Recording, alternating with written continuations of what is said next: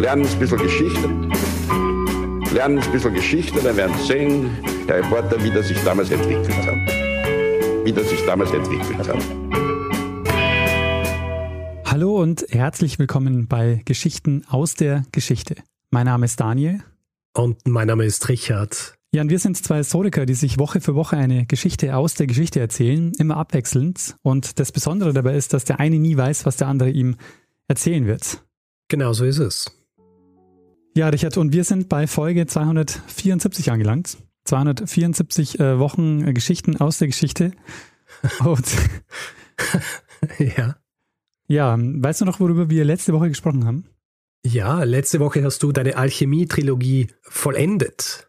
Ja, du hast eine Geschichte gemacht über einen Alchemisten im 20. Jahrhundert, den äh, Goldmacher Franz Tausend. Sehr gut. Spannende Geschichte. Hast du Feedback dazu bekommen, Ähm, werter Daniel? Ja, ich habe Feedback dazu bekommen. Ähm, vor allen Dingen eine Sache, ähm, da habe ich einen Flüchtigkeitsfehler gemacht, äh, den würde ich gerne be berichtigen.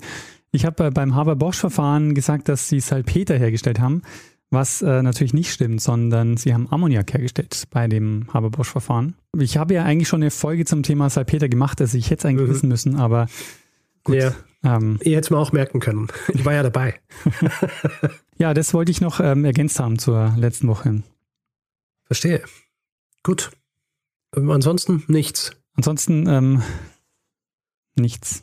Sehr gut. Dann erfreuen wir hier unser Publikum, indem wir jetzt gleich äh, weitermachen können. Tatsächlich Geschichte erzählen, weshalb wir hier sind. Genau, und äh, die, deshalb, Richard, haben wir uns, setzen wir uns jetzt auch gerade zusammen. Das heißt, ähm, ich hoffe, du hast was vorbereitet, weil ich äh, habe keine Geschichte dabei.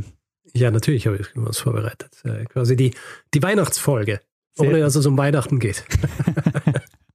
Weil wir, wir wollen uns ja nicht an sowas äh, festmachen, an irgendwelchen tagesaktuellen Entwicklungen. Nee, das lassen wir den äh, Journalisten und Journalistinnen machen. Richtig. Wir machen hier Geschichten aus der Geschichte. Richtig. Ja, Richard, dann bin ich mal gespannt und ich hoffe, du hast eine gute Geschichte dabei. Du hoffst nicht nur, dass ihr Geschichte dabei habt, sondern dass sie auch gut ist. Natürlich. Naja, dieser Druck. Daniel, wir werden in dieser Folge über Technikgeschichte sprechen. Sehr schön. Aber vor allem werden wir auch über einen Mann sprechen, der im Zentrum einer technologischen Entwicklung steht, die, wie soll ich sagen, unser aller Leben bereichert hat Mhm. und ihm aber nicht so viel Ruhm und Reichtum eingebracht hat, wie er es eigentlich verdient hätte. Ah, okay, wie so oft. Wie so oft.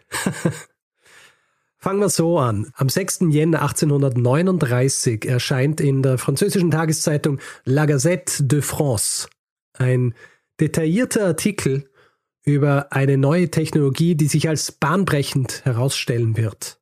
Und dieser Artikel enthält unter anderem Auszüge einer Pressemeldung, verfasst von einem gewissen François Dominique Arago, einem berühmten Physiker, Astronom und auch Mitglied der Akademie des Sciences, die du ja natürlich kennst aus diversen Folgen, die wir schon gemacht haben. Ja.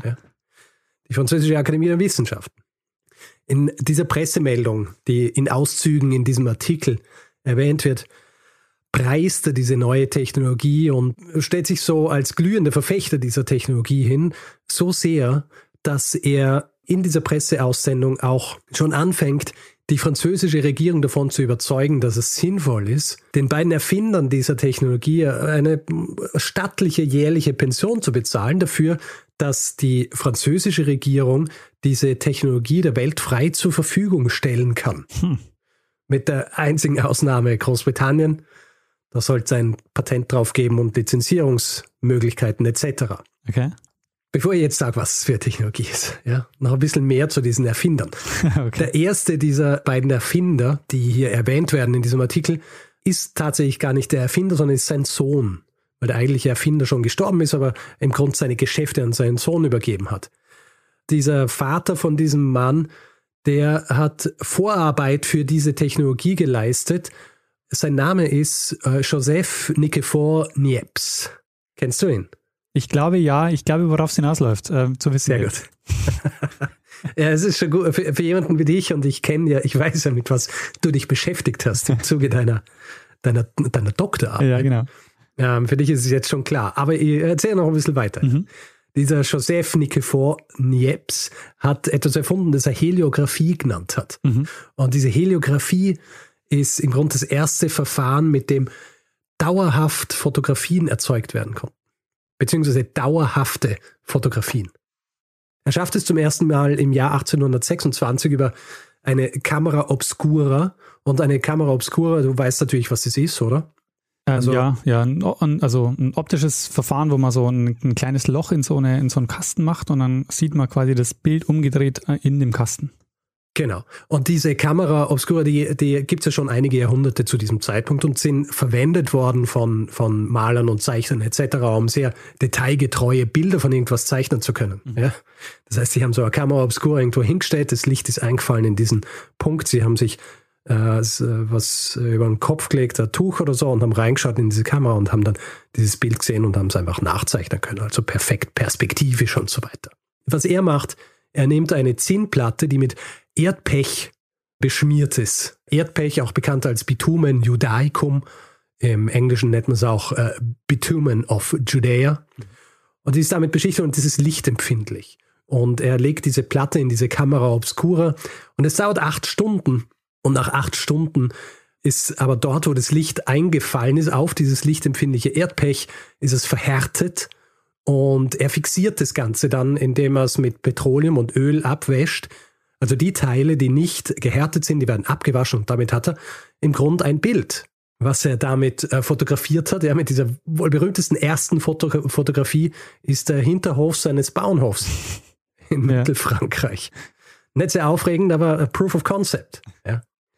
Und sein zukünftiger Geschäftspartner erfährt von dem, was er gemacht hat. Und er kontaktiert Niepce im Jahr 1826, eine Korrespondenz beginnt und auch gleichzeitig eine Arbeitsbeziehung, eine sehr fruchtbare. Und dieser andere Erfinder, dieser zweite von diesen zwei Erfindern, die ich ganz am Anfang erwähnt habe, ist eigentlich ein Maler und sein voller Name ist Louis-Jacques Mondet Daguerre. Ja. Und ähm, hier muss ich es ja nicht sagen, aber es ist klar, die Erfindung, um die es geht, ist die Daguerreotypie. Mhm. Und naheliegenderweise Daguerreotypie ist quasi die erste kommerziell verwendbare Art der Fotografie. Also die Daguerreotypie, äh, benannt eben nach Daguerre, verwendet ähnliche Prinzipien zur, zur Heliographie, aber dann auch ein bisschen anders. Ja. Mhm. Also grundsätzlich geht es auch um eine Kamera obscura, allerdings die äh, lichtempfindlichen Materialien sind ein bisschen bessere als dieses Erdpech. In diesem Fall ist es so, es gibt eine Platte, eine Kupferplatte, die beschichtet ist mit Silber und mit entsprechenden Brom- und Chlordämpfen wird dann daraus äh, Silberjodid bzw. Silberbromid. Sehr lichtempfindlich, also zumindest lichtempfindlicher als, äh, als das Erdpech. Und ich habe am Anfang diesen Arago erwähnt, Mitglied der Französischen Akademie der Wissenschaften, der äh, in diesem Artikel erwähnt wird. Einen Tag nachdem dieser Artikel erscheint, gibt es ein Treffen an der Akademie der Wissenschaften und er stellt tatsächliche Daguerreotypien vor. Also Leute können diese Platten dann auch sehen und sehen, wie diese Bilder ausschauen. Und die Leute sind begeistert, weil diese Bilder sind sehr scharf. Also sehr scharfe Bilder auf diesen Kupferplatten, so dass man, selbst wenn man mit einer Lupe dran geht, kann man auch feinste Details erkennen. Mhm. Und wie ich es anfangs auch gesagt habe, Arago vermittelt es so, dass der Ger und der Sohn von Niepce, dass die beide diese Pension kriegen, diese staatliche. Und nachdem das geklärt ist, dass sie das kriegen, halten die beiden dann am 19. August 1839 eine Vorlesung in der Akademie der Wissenschaften und geben dort preis, wie das Ganze funktioniert. Und natürlich, die, die Leute sehen es und sind, sind begeistert und, und freuen sich drauf, dass man jetzt das alles festhalten kann, was um einen herum existiert. Und man braucht niemanden, der es abmalt, sondern man kann im Grunde das genauso, wie es ist, auf, auf so eine Platte bannen. Mhm. Jetzt existiert also diese, diese Daguerreotypie, das heißt, man, man kann schon Fotografien erstellen. Es gibt allerdings äh, ein Problem. Ja. ja. Die Kannst du dir vorstellen, was das Problem ist? Ja, die Belichtungszeit. Sehr gut. Die Belichtungszeit. Der Daguerreotypie ist in erster Linie eigentlich nur für Landschaftsaufnahmen geeignet. Äh, verarbeitet äh, werden die ersten, äh, also wird es zum ersten Mal in den sogenannten Giroux-Kameras. die mit so ein bisschen angepassten Teleskoplinsen versehen waren. Und die Belichtungszeit dieser Kameras lag bei ungefähr 30 Minuten. Mhm. Also äh, einerseits wegen einer kleinen Blende und auch weil diese silberbeschichteten Kupferplatten zwar lichtempfindlich waren, aber nicht lichtempfindlich genug, um diese Zeit zu minimieren ja, oder kleiner zu machen. Und der Zeitraum von 30 Minuten ist gut für Landschaftsaufnahmen etc., aber ist sehr ungünstig für einen Bereich, der als der wahrscheinlich lukrativste Bereich gegolten hat zu dieser Zeit, und zwar Porträts. Mhm, ja. Du kannst niemanden 30 Minuten hinsetzen und sagen, beweg dich nicht. und äh, im Gegensatz zu, wenn jemand von dir ein Porträt malt, wenn er vor einer Kamera sitzt und er bewegt sich, dann sieht man das. Ja. Aber deshalb haben sie auch so Kopfstützen und so gehabt dann bei den Porträts, dass man sich so anlegen Richtig, konnte. Später dann, ja. ja. Als es dann sinnvoll war, dass man sich überhaupt hinsetzt, also alle möglichen so ähm, Stützen und, und Dinge geben, damit man natürlich wirken kann, aber trotzdem gestützt ist. Deswegen siehst du ja auch oft auf diesen Porträts Leute, die zum Beispiel den Kopf so aufgestützt haben auf ihrem Arm oder so, ja. Ja, weil es einfach nötig war. So lange kann man den Kopf gar nicht halten. Aber das führt auch zu sehr, sehr vielen schönen Bildern, wo man so, wo sie so in die Landschaft ähm, oder so, so Plätze oder so an Städten äh, daguerreotypiert haben. Aber du siehst dann quasi nur manche Menschen so verwischt, aber die, die, quasi die Stadt selber ist total scharf. Es hat so ein bisschen was Geisterartiges. Genau, ja. Wie so, wie eine verwunschene Stadt. Danke der Gerotypie. Auf jeden Fall, es ist nicht verwunderlich, dass recht schnell alle möglichen Tüftler und Wissenschaftler, Techniker, Optiker etc jetzt auf den Plan treten, um diese neue Technologie zu verbessern. Weil ich es ja vorhin gesagt habe, wichtig war es einerseits, dass die Linsen besser werden und äh, dass das Material, das belichtet wird, noch sensibler wird. Und was die Geschichte mit den Linsen angeht, hier kommt jetzt der eigentliche Protagonist unserer Geschichte auf den Plan. Ah. Ja. Es war nämlich so, bei der vorhin erwähnten Vorlesung, bei der Daguerre und Niepce diese Daguerreotypie vorstellen und erklären, wie es funktioniert, ist auch ein österreichischer Professor anwesend, der von Metternich nach Frankreich geschickt worden ist als quasi Austauschjahr. Sein Name ist Andreas von Ettingshausen. Und dieser Ettingshausen war Professor für Physik und Mathematik an der Uni Wien und er erkennt recht schnell das Hauptproblem dieses Daguerre'schen Systems. Die Linse ist zu primitiv, sammelt zu wenig Licht ein. Ja? Also äh, wenn man es nach modernen Maßstäben misst, dann hat diese Linse nur eine Lichtstärke von 17 gehabt. Und Ettingshausen kehrt zurück nach Wien und er erzählt einem Kollegen an der Universität Wien davon und äh, meint, es sollte auch möglich sein, das zu verbessern. Und diesen Kollegen, den kennt er als jemanden, der gerne Dinge verbessert. Und dieser Mann heißt Josef Maximilian Petzwall. Mhm. Kennst du ihn? Nee, äh, also ich kenne weder den äh, Ettingshausen noch den äh, Petzwall. Wie? Pe Petzwall. Petzwall, nie, ja, nie gehört. Erzähl ein bisschen was über ihn. Okay. okay? Ja. Also Josef Maximilian Petzwal wird in einem damals ungarischen, heute slowakischen Teil des Kaiserreichs geboren. Der Ort damals hieß Szepes Bielo und sein ungarischer Name war Petzwol Josef Mikso. Ich werde ihn jetzt aber für den Rest der Geschichte Deutsch aussprechen, ja. so wie er im, im deutschsprachigen Teil des Reiches geheißen hat, wo er ja dann äh, lange Zeit auch gelebt hat, also Josef Petzwal. Äh, Im Jahr 1807 wird er geboren Anfänglich in der Schule ist er eher mittelmäßig, in Mathe sogar recht schlecht. Wir kennen das ja in der Schule, ja, in frühen Stufen, wo man eigentlich gut ist, wird, heißt es, man ist schlecht, weil, weil man halt gelangweilt ist, zum Beispiel. Ich meine, war bei mir nie so, weil ich war nie irgendwo richtig gut. Wollte ich ja gerade sagen, das Problem hatte ich auch nicht, aber. ähm, auf jeden Fall äh, im Jahr 1826 besucht er die Deutsche Uni in Pest, also dem einen Teil von Budapest. Und nachdem er im Jahr 1828 dann sein Ingenieursdiplom bekommt, ähm, studiert er weiter und zwei Jahre später kriegt er dann seinen Doktortitel in Philosophie, was zu jener Zeit natürlich alles Mögliche umfasst hat, eben auch äh, Physik und Mathematik bei ihm. Ich meine, ich zum Beispiel, oder wir beide, wir sind ja auch, du bist ein Doktor der Philosophie, eben Magister der Philosophie, gell? Ja, genau. Äh, Aber es gab gibt es sowas wie Magister der Geschichte oder Doktor der Geschichte nicht? Na, ähm, aber es gab zu dem Zeitpunkt ja auch noch keine naturwissenschaftliche Fakultät, oder? Nein, und das ist auch ganz interessant, kommen wir später noch drauf zu mhm. sprechen, mhm. was die Mathe angeht. Ja. Okay. Auf jeden Fall, nach einer kurzen Professur an der Uni in Budapest wird er schließlich äh, nach Wien äh, berufen. 1836 wird er Professor an der, an der Uni Wien, Hauptstadt des Reiches, also eh das Beste für ihn. Und genau dort befreundet er sich eben mit Ettingshausen, der ihm dann von der Ger und, und dieser Technik erzählt. Und er weiß auch, dass Petzval grundsätzlich Interesse an so Tüfteleien hat. Also Petzval, der interessiert sich nicht, für, nicht nur für Mathematik, er hat auch großes Interesse an Mechanik und Optik, Ballistik und Akustik. Und Petzval ist übrigens neben Ettingshausen Teil der sogenannten Fürstenhofrunde. Und diese Fürstenhofrunde ist eine Gruppe an Gelehrten und, und Enthusiasten, die sich regelmäßig in einem Gasthaus namens zum Fürstenhof im dritten Bezirk treffen. Andere Mitglieder dieser Gruppe waren eben Physiker, Mathematiker und Naturforscher, darunter auch Karl Schuh, der ein Mathematiker und Naturforscher war, und ein Optiker und Unternehmer namens Peter Wilhelm Friedrich von Voigtländer. Mhm.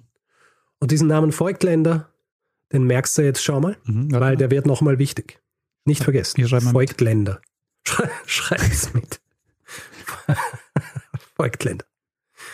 Jedenfalls, dieser Petzwahl ist interessiert an der Daguerreotypie und es interessiert ihn natürlich auch, sie zu verbessern. Also natürlich auch, weil er, weil er die Herausforderung mag. Und andererseits war ihm und auch den Mitgliedern dieser Fürstenhofrunde klar, dass sie mit einem Objektiv, bei dem sie die Belichtungszeit erheblich verringern würden, einen großen lukrativen Markt erschließen könnten, nämlich den vorhin schon erwähnten Porträtmarkt. Mhm. Weil, was sehe, oft ist es die Eitelkeit der Menschen, die äh, die Fortschritt vorantreibt. Mhm. In dem Fall, wenn Leute porträtiert werden wollen, dann muss halt schauen, dass es äh, ein, ein Objektiv gibt, wo das dann funktioniert. Jetzt ist natürlich die Frage, wie schafft man das, ein besseres Objektiv zu bauen, als die, die sich eh schon seit, äh, seit äh, langer Zeit mit solchen Objektiven befasst haben. Und da ist es eben so, dass in der Vergangenheit in erster Linie Optiker sich darum gekümmert haben, Linsen für solche Apparate herzustellen. Und das haben sie nicht gemacht, indem sie es irgendwie berechnet haben, sondern sie haben es einfach endlos versucht, ja, so ein bisschen Trial and Error, bis sie dann schlussendlich bei ihrem erwünschten Ergebnis angekommen sind. Und Petzval, gestandener Mathematiker, hat natürlich anderes vor. Er geht das Ganze berechnend an, und zwar im wahrsten Sinne des Wortes. Er muss aber, nachdem er anfängt, sich damit zu beschäftigen und versuchen auszurechnen, wie solche äh, Linsen ausschauen müssen, damit sie ideal sind für, für ein solches Objektiv, muss er erkennen, dass es eine wahnsinnige Arbeit ist. Also wahnsinnig aufwendige Arbeit, viel Arbeit und selbst äh, mit seinem Assistenten ist es einfach zu viel Arbeit. Und er bekommt jetzt äh, interessanterweise Hilfe von einer Seite, von der man es nicht erwarten wird. Und zwar vom Militär. Okay. Erzherzog Ludwig selbst, der Generalartilleriedirektor des österreichischen Heers ist, der gibt ihm einerseits zwei Feuerwerker namens Löschner und Hein und dann acht weitere Soldaten aus dem Bombardierkorps weil die natürlich entsprechende Berechnungen, was ihre Waffen angeht, vornehmen haben müssen. Mhm. Deswegen haben die angewandte Mathematikfähigkeiten gehabt, die sonst eigentlich kaum jemand gehabt hat. Und deswegen war es natürlich sinnvoll, dass du hier Mitglieder dieses Chors nimmst, damit sie Berechnungen für den, für den Petzval anstellen können. Und äh, so passiert es dann auch. Übrigens, sein Kollege, äh, der Ettingshausen, der hat seine Mathematikkenntnisse von seiner Zeit an der Schule des österreichischen Bombardierkorps. Mhm. Auf jeden Fall, er bekommt diese zehn Soldaten, äh, gemeinsam machen sie sich jetzt also dran, an die Berechnung dieses neuen Objektivs, das er hier bauen will. Und es ist für alle Neuland. Ja. Bis dahin hat es sowas einfach noch nicht gegeben, dass sowas mathematisch berechnet worden ist und nicht einfach nur mit Annäherungen gemacht worden ist, so wie es die Optiker gemacht haben. Deswegen dauert es auch eine gewisse Zeit. Also diese Berechnungen dauern mehrere Monate, bis Petzval mit einem Ergebnis zurückkommt und dieses Ergebnis sollte wegweisend sein für die Zukunft der Objektivherstellung und damit auch für die Zukunft der Fotografie. Mhm. Und zum ersten Mal gibt es tatsächlich klare Formeln und Werte, nach denen eben Linsenform und Krümmungsradien etc. berechnet werden können. Und das Resultat seiner Berechnung äh, sieht dann so aus, dass er mit zwei neuen Objektiven aufwarten kann, beide versehen mit drei Linsengliedern. Das erste dieser Objektive war ein Landschaftsobjektiv, das in späterer Folge dann als Orthoskop bezeichnet werden sollte. Und das zweite ist ein Porträtobjektiv. Und dieses Porträtobjektiv, und darum geht es ja auch in dieser ganzen Geschichte, hat jetzt eine Lichtstärke von 1 zu 3,7 was 16 mal stärker war als das der Linsen, die für die Daguerreotypie-Kameras verwendet worden sind. die übrigens von einem französischen Optiker namens Chevalier entwickelt worden sind. Und jetzt kommt ein Mann ins Spiel, den ich vorher schon erwähnt habe, von dem ich gesagt habe, Daniel, merken dir. Hm. Wie heißt dieser Mann? Volkländer. Ich habe es mir, wirklich, mir wirklich aufgeschrieben. Volkländer. Er heißt Peter Wilhelm Friedrich Volkländer und er ist ein Teil dieser Fürstenhofrunde. Mhm. Und ganz ehrlich, die Quellen, was Petzwahlen und auch diese Fürstenhofrunde und, und diese Dinge angeht, äh, sind nicht so eindeutig, beziehungsweise habe ich keine gefunden, die so eindeutig sind, deswegen kann ich da nicht sicher sagen. Ist es so, dass sich diese Fürstenhofrunde zusammengesammelt hat, nachdem Petzwald das, das sein, sein Objektiv entwickelt hat, oder waren die vorher schon befreundet und äh, Voigtländer ähm, stellt sich dann als ein guter Partner in dieser Runde heraus. Auf jeden Fall ist es so, Voigtländer ist ein Optiker und Unternehmer, also er besitzt ein Unternehmen, das zum Beispiel Ferngläser etc. herstellt und er bietet nun Petzval an, dass sie gemeinsam diese Objektive, die er hier in der Theorie entwickelt hat, dass er sie für ihn baut. Und er baut das erste Objektiv wirklich schnell zusammen, also noch im selben Monat eigentlich. Und Petzval testet dieses erste Objektiv mit einer Kamera aus Pappe. Gemeinsam auch mit einem Daguerreotypisten namens Anton Georg Martin, der in Wien als Assistent an einem Polytechnikum arbeitet. Und es stellt sich heraus, also das Resultat ist so gut, dass sie beschließen, dieses Objektiv tatsächlich auch herstellen zu lassen. In der Fabrik von, von Voigtländer. Und dieser Betrieb von Voigtländer, es war ein Familienbetrieb, also ist von seinem Vater gegründet worden, der äh, vor allem Feldstecher und Operngläser gebaut hat, also wirklich äh, bekannte Feld, äh, Feldstecher auch, die auf der ganzen Welt verwendet worden sind. Und äh, dieser Betrieb, den hat er im Jahr 1839 an seinen Sohn übergeben. Und dieser baut jetzt also die ersten Petzval-Objektive. Und bevor wir jetzt weitergehen, noch kurz was zu diesen optischen Eigenschaften des Petzval-Objektivs, weil es ist ja natürlich so, jedes Objektiv hat irgendwie andere Eigenschaften, wenn du dir dann das fertige Bild anschaust. Mhm. Und bei den Petzval-Objektiven ist es so, ähm, es sorgt für eine feine Schärfe im Zentrum des Bilds mit einer erheblichen Bildfeldkrümmung. Das heißt, es ist dann eher runder um, um die Ränder und äh, am erheblichen Randlichtabfall auch. Und diesen Randlichtabfall, den nennt man auch Vignettierung. Ah ja. Mhm. Dann weißt du eh, was ich meine. Mhm, ja? ja? Also wenn es so ein bisschen äh, so ein bisschen schwummrig wird. und das Ganze ist natürlich gut für Porträts, weil es fokussiert den Blick auf das Objekt, also ja. die Person. Voigtländer baut also diese Kamera, fängt an, sie zu bauen im Jahr 1840 und im Jahr 1841 kommt dann schließlich die erste Kamera mit einem Petzval-Objektiv auf den Markt. Die Kosten dafür liegen bei 120 Gulden und ich kann dir jetzt nicht eins zu eins sagen, wie viel das in heutiger Währung wäre. Ich habe in einer Quelle gelesen, dass es ungefähr der Preis für ein Rennpferd war. Also nicht günstig. Oder Rennpferde sind günstig, ich weiß nicht. Auf jeden Fall, trotz dieses Preises, diese Kamera war ein riesiger Erfolg, Aha. weil diese, dieses Objektiv einfach so gut war. Ein weiteres Aber, Petzval war ein bisschen unvorsichtig und hat sich seine Erfindung nicht wirklich schützen lassen. Das bedeutet, dass schnell in weiteren Ländern Kopien angefertigt werden dieses Konstrukts, so dass in den folgenden Jahrzehnten, also in den 1840er, 1850er Jahren, viele Objektive auf den Markt kommen, die zwar Petzval im Namen haben, aber nicht von ihm produziert werden. Hm. Ja, also die haben Namen wie Petzval Porträtlinse oder Petzval Porträtkombinationslinse oder Petzval Voigtländer Objektiv oder doppelachromatische Doppellinse und solche Dinge. Die sind allesamt nicht von ihnen produziert worden, weil er es aber nicht schützen haben lassen, war das halt möglich. Anfängerfehler. also, Kennt man. Ja, Sachen nicht schützen zu lassen. Naja, egal. Hm. Deswegen ist es auch wichtig, äh, allein die Bezeichnung Petzval bedeutet noch nicht, dass es von Volkländer produziert worden ist. Zu jener Zeit und auch heute. Also mhm. wenn du heute eine Petzval-Linse irgendwo siehst, ähm, dann bedeutet es nicht, dass sie von, von Volkländer produziert worden ist. Und in erster Linie beschreibt dieses Petzval einfach nur die Machart.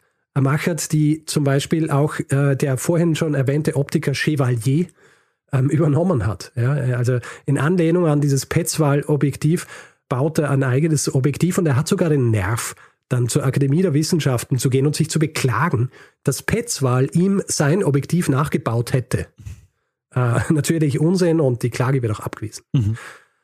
Aber diese Voigtländer Geräte, Voigtländer, Voigtländer, die haben immer als die besten Geräte gegolten, obwohl es viele Kopien gegeben hat und haben meistens auch doppelt so viel gekostet wie die der Konkurrenz.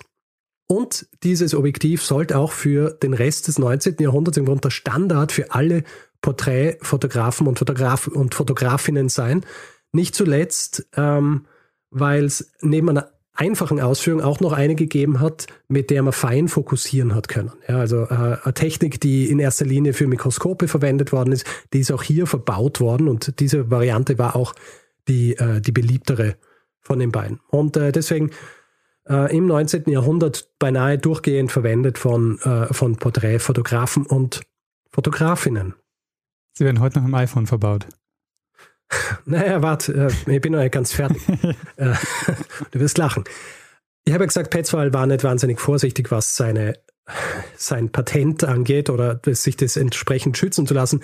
Er war leider auch in anderer Hinsicht nicht sehr vorsichtig und zwar, er hat mit seinem Kollegen aus dieser Fürstenrunde, äh, Fürstenhofrunde keinen Vertrag abgeschlossen. Hm. Ja, also Volkländer hat diese Dinge gebaut, es hat aber keine schriftliche Vereinbarung gegeben. Und nachdem dieses Petzval-Objektiv also ein finanzieller Erfolg wird, fühlt sich Petzval schneller mal ähm, übervorteilt.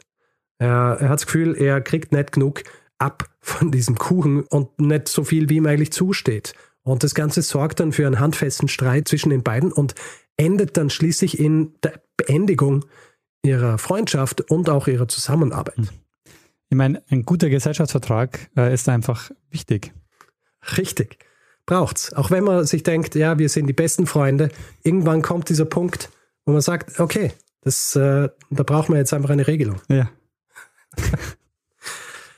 Petzval war also ab diesem Zeitpunkt auch, was seine weiteren Entwicklungen geht, auf sich allein gestellt. Er kann jetzt nicht mehr die, die Werkstatt von Volkländer verwenden, um, um seine, seine eigene Forschung und Entwicklung weiterzutreiben.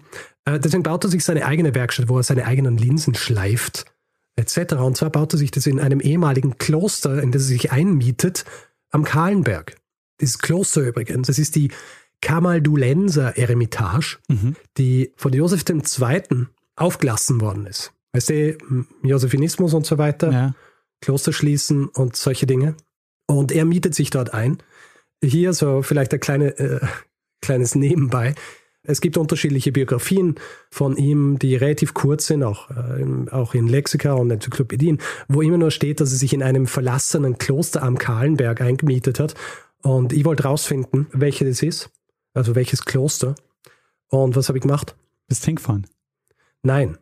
Ich habe dem einen Wien-Experten ah. geschrieben, den wir kennen, ja. nämlich Thomas Habich. Mhm. Und habe ihn gefragt und er hat mir innerhalb von einer Viertelstunde hat er mir zwei Quellen liefern können, wo das drinsteht. Unter anderem ein Buch über Petzval aus dem Jahr 1903, das es im PDF-Format auf der, auf der Uni Wien-Seite gibt. Habe ich nicht gefunden. Er schon. Auf jeden Fall in dieser Kamaldulenser Eremitage, wo er sich eingemietet hat, baut er sich auch sein, seine eigene Werkstatt und arbeitet dort an Verbesserungen seines, äh, seines Porträtobjektivs weiter. Soll angeblich auch eines entwickelt haben, das noch viermal lichtstärker war als das eigentliche, das er entwickelt hat. Es kommt aber nie auf den Markt, weil er niemanden hat, der es für ihn produziert zu diesem Zeitpunkt. Und auch die genauen technischen Spezifizierungen dafür sind, sind heute verloren. Aber was er macht, er überarbeitet das zweite dieser Objektive, das hervorgegangen ist aus seiner ursprünglichen Berechnung, das Orthoskop. Und er beginnt eine neue Zusammenarbeit mit einem Optiker namens Karl Dietzler, der ehemaliger Mitarbeiter Voigtländers war. Und äh, sie produzieren jetzt dieses neue Objektiv stellen es dann auch auf der Weltausstellung in London im Jahr 1862 aus, wo auch Voigtländer mit seiner Firma ist. Und äh, es verkauft sich auch gut. Allerdings Voigtländer, der auch die Aufzeichnungen Petzwals zu diesem Orthoskop noch hat, beginnt jetzt auch dieses Orthoskop zu bauen. Und er zieht dann auch nach Deutschland mit seinem, mit seinem Werk aus Handelsgründen und weil er auch eine, eine Frau heiratet, die von dort kommt und die dann wieder zurück will. Und er baut jetzt auch dieses Orthoskop. Und tatsächlich ist es dann so, dass es eine Zeit lang ein Orthoskop von Dietzler und von Voigtländer gibt. Und sie halten sich auch eine Zeit lang so ein bisschen die Waage, ja, was Verkäufe angeht, bis dann in den 1860er Jahren Qualitätsverluste bei Dietzler dann dafür sorgen, dass die Verkäufe zurückgehen und Falkländer die Oberhand gewinnt und schlussendlich auch tatsächlich dafür sorgt, dass Dietzler in Konkurs geht und dann im Jahr 1872 völlig verarmt stirbt. Und es ist ein Schicksal, das er mit jemand anderem aus dieser Geschichte teilt. Hm. Petzval nämlich, Aha. dem geht zu diesem Zeitpunkt auch nicht mehr wahnsinnig gut. Also einerseits natürlich diese Auseinandersetzung mit Volkländer. Dann der Konkurs jetzt seines neuen Geschäftspartners, Dietzler, und dann wird bei ihm auch noch in seine Wohnung eingebrochen und es werden Manuskripte, Aufzeichnungen, Berechnungen etc. gestohlen. Und er ist jetzt so demoralisiert, dass er beschließt, der Optik einfach den Rücken zu kehren. Es ist auch so, dass er zu dieser Zeit auch noch immer Professor an der Uni ist und er ist auch ein beliebter Professor, aber er ist einfach nicht mehr so interessiert an der ganzen Sache. Er, er widmet sich der, der Akustik und Ende der 70er Jahre hört er dann auch auf zu lehren. Obwohl er eben wie gesagt, ein recht beliebter Lehrer war. Er wird dann zwar noch in den Ritterstand erhoben, trifft dann aber kaum mehr Freunde, weil er auch großes Interesse hat, über seine Zeit zu sprechen, die mit der ganzen Erstellung dieses Objektivs zu tun hat. Und schließlich stirbt er dann vereinsamt am 17. September 1891. Mhm. Er bekommt aber ein Ehrengrab am Zentralfriedhof, er kriegt eine Ehrenmedaille und äh, er kriegt auch eine Büste im Arkadenhof der Wiener Uni. Das heißt, äh, du, ich kenne dich ja als jemanden, der gerne durch den Arkadenhof ging, telefonierend. Tatsächlich. das heißt, du bist wahrscheinlich einige Male an ihm vorbeigegangen. Ja, mir ist er nie aufgefallen. Interessant. Tja, welche Büste fällt einem auf, wenn man, wenn man die Person nicht kennt? Ja, das stimmt. Also außer man sitzt irgendwie so und ähm, starrt immer auf dieselbe Büste und merkt sich dann den Namen, aber grundsätzlich äh, bedeuten die einem ja nur was, wenn man weiß, wer es ist. Und das war das Ende von Petzval, der mehr oder weniger die Fotografie bzw. die Porträtfotografie im 19. Jahrhundert revolutioniert hat. Heutzutage wird das Petzval-Objektiv noch von, von Enthusiasten verwendet, mhm. so auch von meinem Hinweisgeber, Max, der äh, selbst Fotograf ist. Sehr schön. er hat mir, auf, äh, hat mir auf Twitter geschrieben und hat mir diese Geschichte vom Petzval-Objektiv äh, kurz umrissen und ich habe es sehr faszinierend gefunden und habe gedacht, da muss ich eine Geschichte drüber machen. Mhm. Und im Jahr 200, äh, im Jahr 213, im Jahr 2013 äh, gab es auch eine Kickstarter-Kampagne, wo das äh, Petzval-Objektiv für moderne Digitalkameras nachgebaut worden ist. okay. FutureSound, diese österreichische Technikseite, hat eine Review drüber gemacht. Und es ist, äh, wie soll ich sagen, in der Review kommt es jetzt nicht als, kommt es mehr so als Spielerei durch, was es höchstwahrscheinlich auch ist, ja. ja. Du natürlich hier ähm, ein System hernimmst, das fast 200 Jahre alt ist und ähm, es natürlich Entwicklungen gegeben hat, die es relativ obsolet machen, aber so als, ähm, es schaut ganz lustig aus, weil es war ursprünglich war es aus Messing gebaut. Es ist so golden, also auf so einem schwarzen Körper einer, einer Digitalkamera schaut es dann ziemlich flashy aus. Äh, Habe ich nämlich vorher auch noch nicht erwähnt, diese Kameras, die gebaut worden sind, diese Falkländer-Kameras, die waren die waren nicht eckig, sondern die waren so rund. Mhm. In der Mitte dicker werdend und dann äh, wieder dünner, wo dann das eigentliche Objektiv draufgesessen ist von, von Petzval. Also äh, schauen, schauen recht ähm, interessant aus eigentlich. Ungewöhnlich, wenn man sie vergleicht mit, mit dem, was man sonst kennt von diesen alten Kameras, ja, die boxartig sind. Äh, da waren die, ähm, da waren die natürlich auch was, was ganz eigenes. Und ja, äh, Daniel, das war meine Geschichte über Petzval und quasi das erste berechnete Objektiv für Kameras und eine Weiterentwicklung der damals eh auch schon revolutionären Daguerreotypie. Äh, sehr spannend, Richard. Also ähm, man kann wahrscheinlich sagen, einer, ähm, ein vergessener Fotopionier oder zumindest einer, der heutzutage nicht mehr so bekannt ist. Ich glaube, das liegt halt auch so am 19. Jahrhundert. Das 19. Jahrhundert war so voll mit, äh, mit ähm, Neuerungen und Entwicklungen und, und Umbrüchen etc., dass es wahnsinnig viele Leute gegeben hat, die hier ihren Anteil gehabt haben, dann auch entsprechend gewürdigt worden sind, also über die Benennung von, von Straßen und so weiter. Aber heutzutage, wenn man dann halt vorbeigeht an so einer Straße, weiß man immer genau, wer das ist, weil halt die Relevanz für einen nicht mehr da ist. Na klar.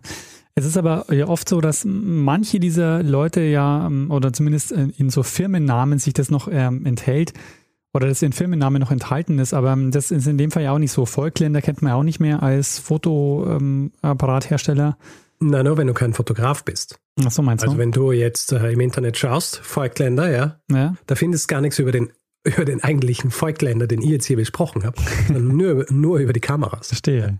Das ist auch schwierig, über das Petzval-Objektiv was im Internet zu finden, wenn du nicht ganz spezifisch nach einer Quelle suchst, weil alles voll ist mit äh, Petzval-Objektiven, die man kaufen kann heutzutage. Verstehe. ähm, vielleicht kurz zur Literatur. Mhm. Es gibt eine Seite über antike Fotoapparate, die wird, ähm, die wird erstellt und verwaltet seit Jahrzehnten von einem gewissen Dan Colucci. Und der hat auch einen eigenen Artikel geschrieben, einen 30-seitigen, über die Petzval-Linse.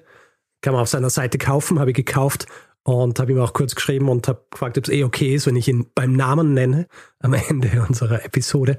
Und ähm, er hat gesagt, ja, natürlich. Und ähm, ja, hiermit, Dan Colucci hat äh, quasi den definitiven Artikel zum Petzval-Objektiv geschrieben. Sehr viel ausführlicher, was jetzt die die technischen Spezifizierungen angeht, als ich es hier jemals wiedergeben könnte, ja. weil ich es nicht verstehe. Aber wer, ähm, wer Interesse daran hat und wer vom Fach ist und mehr darüber wissen will, äh, findet dann bei Dan Colucci sicher alle Antworten, die er oder sie sucht. Eine weitere Quelle ist äh, Buch von Urs Tillmanns Geschichte der Fotografie aus dem Jahr 1981 und äh, schließlich, ich habe ja erwähnt, dass Thomas Habich mich gestoßen hat auf ein Werk aus dem Jahr 1903. Das ist von einem gewissen Ludwig Ermeni, der hat geschrieben, Dr. Josef Petzwals Leben und Verdienste. Gibt es äh, direkt im Internet. Ich glaube, eh auf der Seite der Uni, äh, da ist es digitalisiert, runterzuladen. Sehr spannend, Richard. Ähm, was mir noch eingefallen ist, ein Punkt, den du ähm, schon angedeutet hast, äh, ist ja die Sache mit den Patenten. Dass mhm. man also offensichtlich äh, die Fotografie als ähm, Technik ähm, patentfrei nutzen durfte, aber man konnte offensichtlich dann die Kohle verdienen mit dem Verkauf von Apparaten und von Objektiven. So ist es. Und äh, es ist nämlich auch so, dass der Ger selber hat es so gemacht. Mhm. Also der Ger selber hat ja die Pension von der, von der Regierung kriegt, aber er war eben auch daran beteiligt, die, die Gerätschaften herzustellen und die, diese Gerätschaften zu verkaufen. Das heißt, er hat zwar der Welt öffentlich gezeigt, wie der Gerotypie funktioniert, aber im Grund, äh, wenn man es gleich verwenden hat wollen und sich nicht selber bauen, hat man wieder zu ihm müssen, um sich dieses Gerät, also zum Beispiel diese Chirou-Kamera zu kaufen. Das ist super spannend, weil im Gegensatz zum Film ist es ja so, da hat sich Thomas Edison äh, ja die Rechte für das Filmen auch äh, gesichert. Das heißt, niemand durfte mhm. einen Film machen, ohne dass er die Rechte von ihm abkauft. ja. Und ähm, das ist, äh, das ist einfach ähm, so interessant, sich ähm, zu überlegen, welches Geschäftsmodell nutzt man sozusagen, um, um daraus auch ähm, Geld zu machen. Und äh, die Technik dann zur Verfügung zu stellen, äh, das ist echt cool eigentlich. Also so, ähm, äh, dass die, dass die dieses, ähm, dieses Verständnis dafür hatten. Absolut. Weißt du, was ich da neulich gelernt habe? Weil du hast jetzt auch schon über dieses, ähm, über diese Unschärfe gesprochen, die bei diesen Petzval-Objektiven so hm, spezifisch so. waren. Ja, ja. Und ich habe äh, diese Woche gelernt, äh, wie diese Unschärfe heißt. Äh, die heißt ja, das weiß ich. Bokeh. Das weiß ich. Achso, Entschuldigung. Ja, Bokeh. Ah, Bokeh. Okay, na, das weiß ich äh, deshalb, weil die neueren Handykameras, die haben ja diese Porträtmodi eingebaut, ja. wo, wo du dann diese künstliche Bokeh kriegst. Wir sind ja daran gewöhnt, dass qualitativ hochwertige Bilder äh, tiefen Unschärfe haben. Ja. ja, eben so ein Bokeh.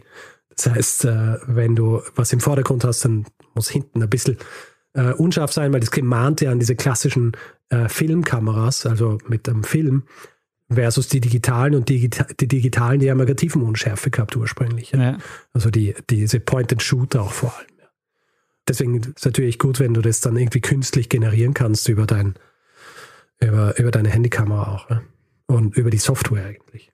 Weil es geht ja einfach nur darum, dass es gut ausschaut. ja. Der Filter muss passen. Der Filter muss passen. Das ist ja auch so ein Ding. Was ich, das heißt immer so, ja, ich, äh, ich fotografiere ohne Filter. Natürlich fotografierst du nicht ohne Filter, weil wenn du eine Kamera in deinem Telefon hast, dann hast du eine Software, die das Ganze noch einmal verarbeitet. Ja. Natürlich, äh, dieser Filter ist durch die Software, die schon drin ist, sowieso drüber gelegt worden. Da geht es nicht darum, dass du an, äh, nicht irgendwie an Antikfilter oder so drüber gelegt hast. Ja, du bräuchtest schon eine Lochkamera, wo du dann so eine ähm, was ist das für eine Erdschicht gewesen, was er da drauf gemacht hat? Erdpech. Erdpech. Erdpech. Richtig. Eigentlich müsste man wieder zu dieser Fotografie zurück. Richtig, richtig true ja. sein. Und nichts mit diesen neuartigen Geschichten. Also die ja, Leute, die dann so sagen, ja, ich bin oldschool und die äh, fotografieren noch mit Film. Ja, fotografiere mit einer Kamera obscura und Erdpech, Alter. und trag das mit dir rum. So ein Urlaub, weißt du, so, so ein Koffer. Na gut. Sehr gut. Ähm, Daniel, äh, ich würde sagen, Geschichte. ich bin durch mit der Geschichte. Vorletzte Folge des Jahres. Ja, sehr gut. Äh, Sehr schöne Geschichte, Richard. Danke dir.